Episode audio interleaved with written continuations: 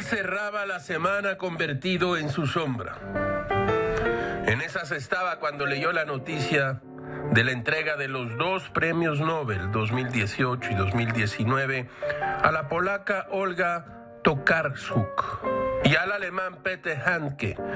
Gámez no ha leído a la polaca, pero sí al alemán. Allá al final de los años 70 y principios de los 80 era un escritor frecuentado por lectores mexicanos. En ese tiempo las editoriales Alianza, Alfaguara, Olaya publicaban en español a Hanke. Genga recuerda Breve carta para un largo adiós, La mujer zurda, La soledad del portero frente al penalti y El peso del mundo.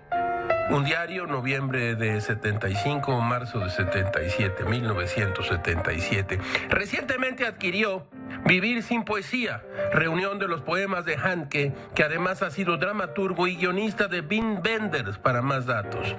Gámez, Gámez comparte con ustedes esta pastilla de Hanke. La huida. Una mujer persigue a un hombre.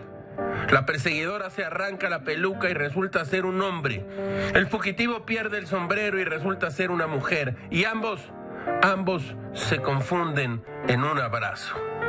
De esto, entre otras cosas, trata el autor alemán Peter Peter Hanke. Todo, todo es muy raro, caracho.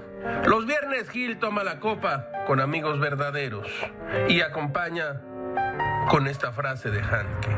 Y a pesar de todo, he estado luchando el día entero, silencioso, ojo avisor, contra la muerte.